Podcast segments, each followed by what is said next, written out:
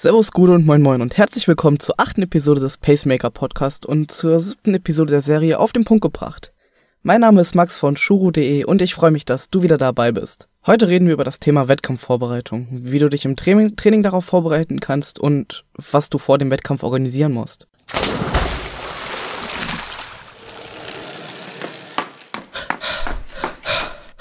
Pacemaker, der Podcast, der dich ans Ziel bringt wir haben Ende April und im Mai fangen schon die ersten Triathlon-Wettkämpfe an, zumindest bei Kati und mir. Wir starten in Fulda.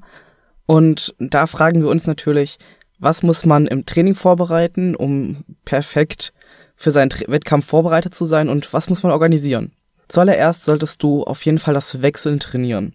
Da sich der Körper von dem Schwimmen, von dem horizontalen Liegen auf das Radfahren umstellen muss, genauso wie vom Radfahren aufs Laufen, solltest du zumindest das Radfahren auf Laufen trainieren, denn die Muskulatur wird anders beansprucht, der Körper ist aufrechter als auf dem Fahrrad. Das kann man am besten machen, indem man kurze Radeinheiten hat, 10, 20 Minuten und im Anschluss kurz wieder läuft und das drei, viermal im Wechsel. Ein zweiter Punkt ist dann das Koppeltraining. Das heißt, dass du den Körper darauf umstellst oder daran gewöhnst, dass er sich von, diesem, von dieser Radfahrbelastung auf die Laufbelastung gewöhnt. Das funktioniert dann so, dass du eine ganz normale Radeinheit hast und im Anschluss einfach kurz läufst. Zehn Minuten reichen da. Auch bei einer Sprintdistanz ist es verdammt wichtig, dass du dich während dem Wettkampf, zumindest während dem Radfahren, verpflegst. Das heißt, dass du trinkst und isst. Und da das nicht ganz so einfach ist, solltest du das vorher auch trainieren. Das heißt, nimm auf dem Rad eine Flasche zu trinken mit, am besten schon mit einem isotonischen ähm, Getränk oder einem Saft-Wasser-Gemisch und nimm dir einen, einen Riegel mit, ob das von, von einem Hersteller, von einem namhaften Hersteller ist oder einfach ein Müsli-Riegel, das ist erstmal egal. Es ist wichtig, dass du lernst, wie sich das, wie das funktioniert und dein Körper muss sich daran gewöhnen, dass er während einer Belastung auch Ernährung zu sich nimmt und diese auch verarbeiten muss. Das kannst du dann wiederum adaptieren für den Wettkampf. Wichtig ist, dass du weißt, wie es funktioniert und dein Körper lernt, dass er auch diese Energie aufnehmen kann. Nimm die Sachen, die du auch im Wettkampf benutzen wirst. Denn nicht jeder Riegel oder nicht jedes Gel oder nicht jedes Isopulver ist für jeden gedacht. Manche bekommen bei manchen Geschmacksrichtungen zum Beispiel Magenschmerzen. Als vierten Punkt im Training ist das sogenannte Tapering. Da gehen wir in der nächsten Episode nochmal genauer drauf ein. Aber um es kurz zu sagen, ist, sind die Tage vor dem Wettkampf, wo du regenerierst, wo du keinen Sport machst oder nur ganz kurz, damit dein Körper sich vollständig wieder aufladen kann und du bereit bist für den Wettkampf und keine Ermüdung hast mehr in den Beinen und Armen.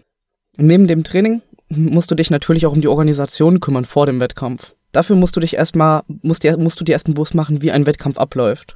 An dem Tag oder vielleicht sogar am Tag davor musst du dein Rad einchecken. Das passiert dann am Schwimmstart, da du ja im Schw meistens im See oder im Schwimmbad schwimmst und dann von da aus zu deinem Rad gehst. Da musst du dein Rad abgeben und genauso deine Beutel. Das sind meistens drei.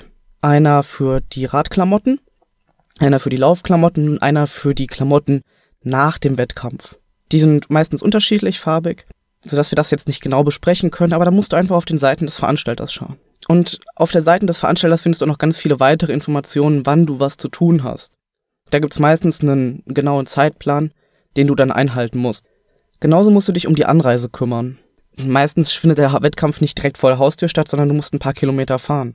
Plan dafür am besten ein bisschen mehr Zeit ein, denn die anderen Athleten wollen ja auch hinkommen und wissen genauso wenig wie du vielleicht, wo sie parken können. Stellt sich noch die Frage, was brauchst du alles für den Wettkampf? Neben dem Fahrrad, vielleicht dem Neoprenanzug und den Laufschuhen. Denn es gibt noch einige Sachen mehr, die du mitnehmen solltest, die du vorrätig haben solltest und worauf du achten solltest, bevor du zum Wettkampf fährst.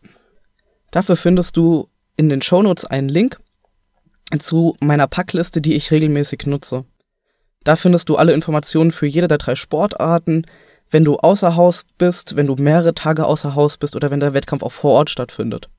Genauso musst du darauf achten, wenn du verreisen musst, wie der Transport funktioniert und ob du vielleicht auch Freunde dabei haben willst. Denn beim ersten Wettkampf ist es meistens ziemlich cool und motivierend, wenn Freunde, Bekannte oder auch die Familie dabei ist und dich anfeuert von außen. Auch das muss organisiert werden, weil die haben meistens nicht so viel Bock, sich selbst nochmal zu organisieren. Die wollen das alles in den Schoß gelegt bekommen. Und da solltest du dich auch noch im Vorfeld drum kümmern, dass Freunde, Bekannte und Familie vor Ort sind. Egal, ob du sie jetzt mit organisierst oder einfach nur sagst, komm dann und dann dahin. Denn der erste Wettkampf ist einfach schöner, wenn Freunde dabei sind.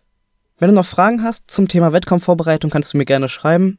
max.shuru.de Das Transkript findest du auf shuru.de slash 008. Dort findest du auch weitere Links, noch ein paar detailliertere Informationen und die eben angesprochene Packliste zum Download. Wenn dir diese Folge gefallen hat, like, us, like uns auf Facebook, auf Instagram. Dort findest du uns unter shuru.de oder bewerte uns auf iTunes. Mein Name ist Max von shuru.de und ich freue mich, wenn du das nächste Mal wieder dabei bist. Bis dahin, ciao.